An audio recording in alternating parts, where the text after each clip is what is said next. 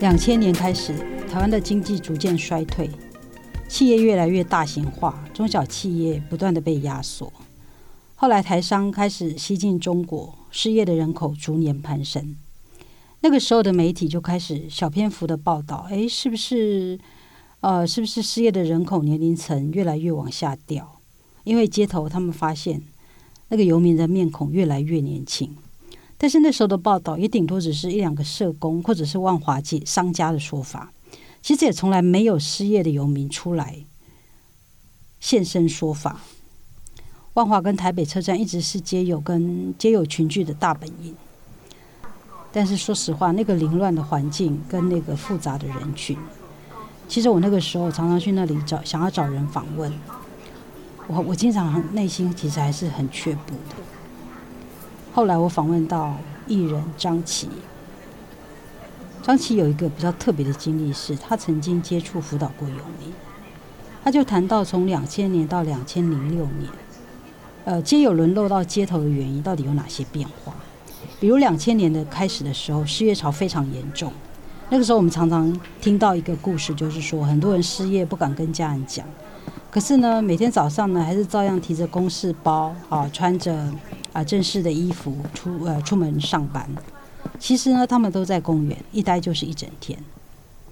张琪描述了街友逐渐变成街友的过程。失业后，觉得自己没有工作，很没有面子，开始放逐自己，不认同自己，觉得自己非常没有价值。他觉得反正自己也不是一个什么人物了。逐渐也不在意自己的外表、谈吐跟清洁。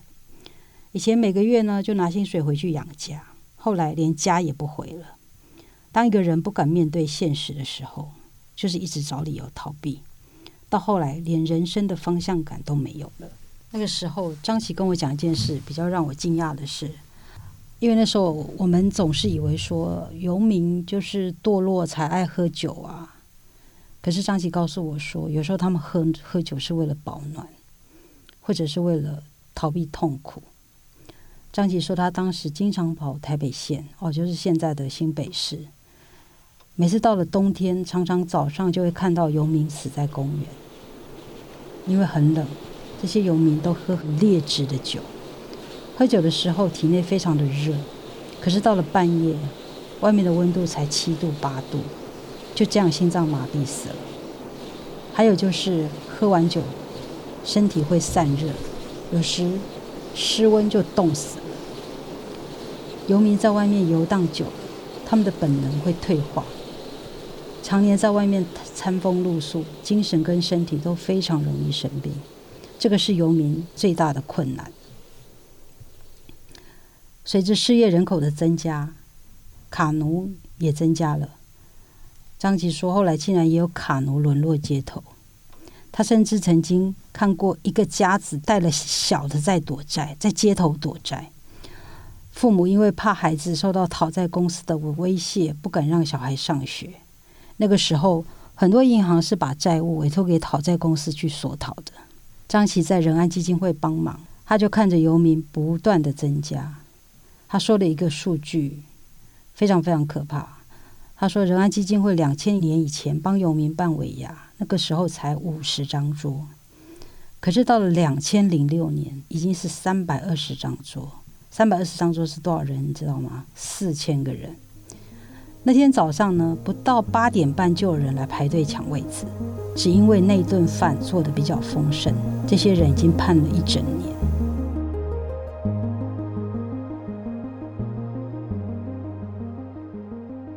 我一直觉得主流媒体非常喜欢包装新闻，非常非常少有社会这么阴暗面的报道。回到我们成长经历或者从小读的课本里面，也从来不会去跟我们讲社会这么真实的一面。就像台湾很多人离婚、外遇、劈腿，但是少有媒体很严肃的去谈这些事，或者明明底层占社会人口很大的一部分。可是媒体有好好了解他们吗？难道我们把问题归因于这些人，就是这些人不够努力，我们就满足这个答案了吗？的确，台湾很多人都是这样看这群人，或者很多社会是这样看这群人。就是把一个人的失败导向于就是个人因素。可是当你这样看问题的时候，你就会忽略这个社会结构是如何的不利于这群人。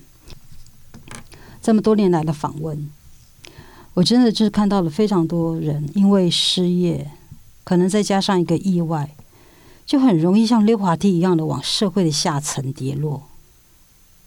我记得二零零六、二零零七的时候，台湾社会发生非常严重的卡债问题，造成非常多的卡奴，然后很多卡奴被银行逼债，有人就自杀，有人跑路，很多家庭的日子根本过不下去。那个时候，律律师林永颂带着一群律师出来帮忙这些卡奴跟银行还有法院协商债务，在那个时候。我就访问了林律师，大家都认为欠钱还钱天经地义，有什么好说的？林律师自己原本也是这样认为的，他甚至以为这些卡奴都是因为买奢华品。可是，在他在了解卡奴之后，才发现有人失业跑去开计程车，但是后来遇上 SARS 没有客人，然后老婆生小孩又早产。只好跟银行借钱。他来找林律师的时候，已经连续开车开了三十二个小时，完全没有休息。他拼命的开计程车还钱，但是怎么样都没有办法还到本金。大家知道，当年银行的循环利率高达百分之二十，而且还是复利。你如果借八十万，两年就变成好几百万了。结果你的钱是越还越多。李律师曾经。开玩笑的问这个计程车司机说：“你为什么不跑掉算了？”就这个计程车司机回他说：“我跑掉，我是要怎么教育我的小孩啊？”这个计程车司机是个老实人，他想还钱，他也真的一直在还钱。如果不是利息这么高，他早就还掉了。李律师就说：“像他这样的司机，他至少认识几十个。这个司机也曾经想过要自杀。”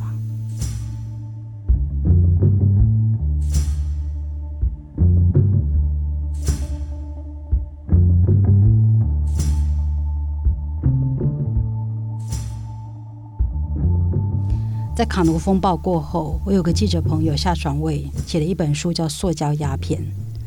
他在这本书里面提到，就是说，两千年开始，台湾的信用卡跟现金卡那个借贷急速上升，卡奴形成的这一段时间，其实正是台湾经济衰退、失业率飙升的时候。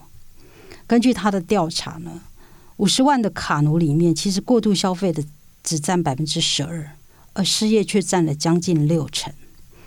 所以，过度消费并不是卡在高足的主要原因，失业或者是人生的变故，还有离婚才是。我后来访问到夏传伟，针对卡奴过度消费这个问题，他的回答蛮有意思的。他觉得其实过度消费也没有什么好谴责的，因为他觉得现代社会消费已经变成一个经济成长的驱动力，政府、广告、媒体每天。排山倒海的，到处在鼓励大家消费。个人现在其实也是透过消费来自我定义。每个人多多少少都会去吃大餐，会去买手机，或者去买名牌包包，或者是一些一些奢华品。其实过度消费已经是现代社会的高风险。只是有人有些人是在变成问题的之前就把它处理掉了。卡奴只是因为处理不好往下掉而已。下船我也看到非常非常多的案例，很多卡奴提前都只是消费，后来真的出现大笔费用，都是因为他开始失业或者是家里出问题的时候，他去预借现金来急用。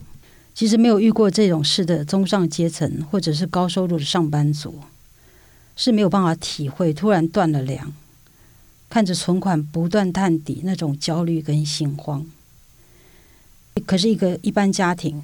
当因为失业没有了收入，即使全家不吃不喝都要付房贷、生活费或孩子的学费，最后真的不得已都只能跟银行借钱。有人认为卡奴皆有，这些都是极端现象啊，罕见的案例。可是如果你很，你去问问你身边的人，恐怕不是这样子。我就曾经访问一个在救福站帮失业的朋友找工作的二度就业妇女，哎，我们称他们为就业妈妈。哦，那一天，当他非常有成就感的跟我谈说啊，他如何成功的帮忙了两个失婚妇女找到了手摇杯的工作后，他突然跟我说，他其实负债了上百万，他是卡诺。哇，我听着真的非常的惊讶。他说他在做这个工作之前也曾经失业多年，在那失业多年那些日子里面，他就靠借钱付小孩的学费。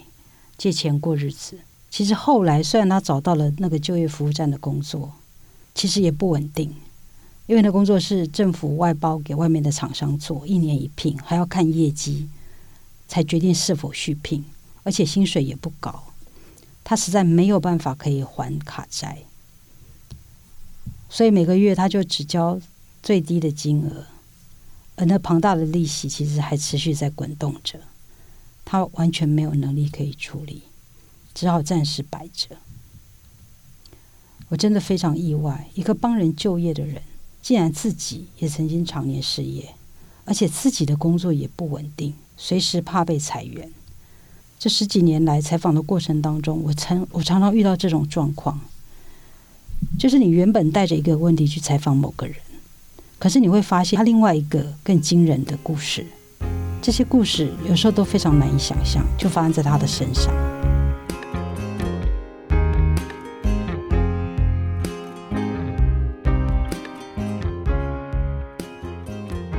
其实，我觉得采访这些人，就让我有一个想法是，或者一个观察是，其实我觉得台湾的社会救助体系还是不非常的不够完善。然后，大部分人其实靠的呢，都是家人跟朋友的支持。像我每次看到。这种采访这些街友，他们讲他们这种往下坠落的过程，我其实就常常觉得，我跟他们只是一线之隔。像我自己也遇过不如意的事，然后像我曾经难产，接着孩子早产，然后有几年的时间非常非常的失意，非常的辛苦。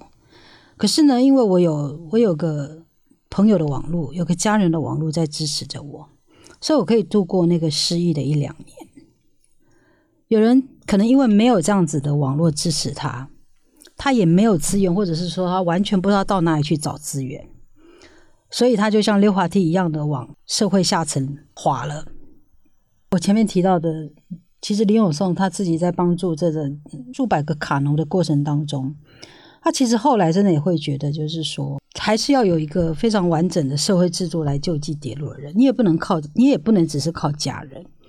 因为家人也可能会支撑不住，比方说，像我也访过是那种，因为家里可能一个有一个植物人需要照顾，哦，或者是说，就像前面讲的，会生病、会失业，或者会生一个比较特殊的儿童，或者父母变成植物人失智，社会总是有不安全的一面。所以，如果你只是靠亲朋好友，没有社会制度，你真的会非常非常的艰难。我记得林永颂最后面他就讲了一句话，他觉得说，你社会要安定，你就是要让最底层的人有尊严的活下去，要让底层人有尊严的活下去。嗯，我就想到有一本书，那他是一个东大毕业的社会工作者汤浅成写的那本书，叫做《反贫困：逃出溜滑梯的社会》。在这本书里面呢，汤浅城就是描述了日本。日本其实就是一个这样溜滑梯的社会。我我永远难忘记他在书中里面举了一个例子，就是一个五十五十二岁的男男子被发现的时候，他已经死掉一个月了，尸体都变成木乃伊了。在他最后的日记里面写着，他好想要吃一个饭团。我那时候就觉得说，哎，为什么在日本这么富裕的社会会发生这样的事情？为什么他不出来求救？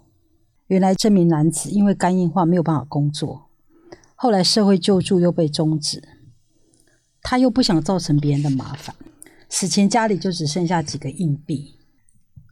其实台湾也有这样子的故事，我们常常在看到新闻媒体看到就是结果而已，就是我们可能报道说谁谁谁或者什么父母又带着小孩去。去怎么样，哦，或者是说谁谁谁死亡，然后很少记者会去追踪，就是说这个死亡他在生前他经历的什么事。其实我我这几年看到非常多，就是日本社会学家其实都在谈，因为贫困，然后他们到后来真的没有办法过日子，然后自杀。比方说，NHK 曾经也做过这样的调查，就是就是记者真的就是像那些孤独死在家中的人，就是去追索这个人他在生前经历过了什么事情。我觉得那那个记录里就是一个人一个向下滑落的过程。我记得汤浅成曾经写过一句话，非常非常的写的真的非常的好。我在这里念给大家听。汤浅成是这样写，他就说：“有人会说自己的人生要自己负责啊，但这种人生自己负责论，就等于是将没有人可以依靠这件事合理化了。但是。”这些高呼人生自己要负责的人，应该也不是靠自己一个人活过来的吧？所以，其实我们我们需要，就是我们人是一个社会的动物，我们其实在靠关系，我们是靠网络在在存活的。如果在这个人的这个坠落的过程，这中间有任何一个人或者一个体制度，他能够在下面帮你接住。你也许就不会再继续往下滑落了。回到游民哦，就是我后来访问到一个在台北街头流浪二十年的老马。老马其实很会画图，他也非常会讲话，很有论述能力。他就告诉我说，他常常都 在自我检讨，就是说他自己为什么会被社会淘汰？是当年没有用功读书呢，还是没有学好技术？那像他呢？他他是一个独子，当年因为父母亲过世，他也没能力成家，所以就一个人想尽办法照顾自己。然后刚开始他是在染整厂工作，然后一样也是老板产业西进，然后小工厂竞争力不够，老板就跑路了。后来他拿出自己身上的存款摆地摊，然后警察又每天开单，然后后来跟朋友合资开旅行社，钱又被朋友骗光了，所以他就这样子，他就在台北火车站。那小马那时候他就会说，在台北车站经常被赶来赶去啊。以前还可以放东西，可是街友不在的时候就被清掉了。所以呢，他那个时候呢，小马其实是非常生气这样子的状况。那老马就说，他觉得他有一种感触，他是觉得说，贫穷不是罪，就我们这个社会应该要对抗的是贫穷，而不是游民。他觉得。他们都很努力在生活，可是这个社会就是一直打压他们。然后他他他自己对游民的观察，我觉得他流浪二十年，他对游民的观察其实听起来是蛮令人触目惊心的。他就说，以前他他他以前看到的游民是因为失业才会变成游民，可是后来他看到了新一辈的游民是根本完全找不到工作。其实我们回去看，就看台湾的外劳政策，就是说，两千年我们的外劳是大概三十二万，到了二零一七年是到六十四万。你只要想想，就是说，这六十四万的工作，它就是被外劳取代了。那那原本做这这些工作的这些劳工呢，其实就这些劳工，他们他们可能本来如果他要再找到工作，他就变是说要找比较上面的工作，需要一点专业知识。可是这一群所谓的这种边缘劳工，他其实又达不到这个水平，就再也找不到工作。所以你可以想象的，就是老马所要讲到的是那个流落在街头的那些根本完全找不到工作的那些年轻游民，可能就是这一群人。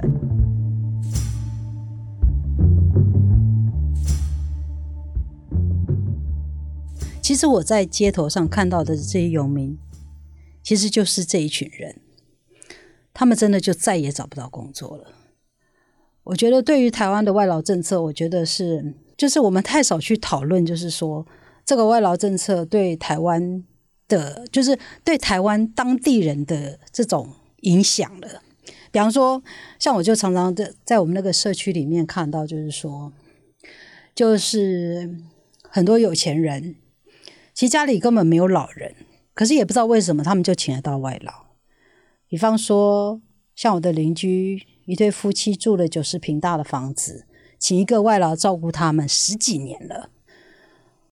或者是说，我经常在搭电梯的时候看到很多的外劳帮那些公主小姐背书包，带他们上学。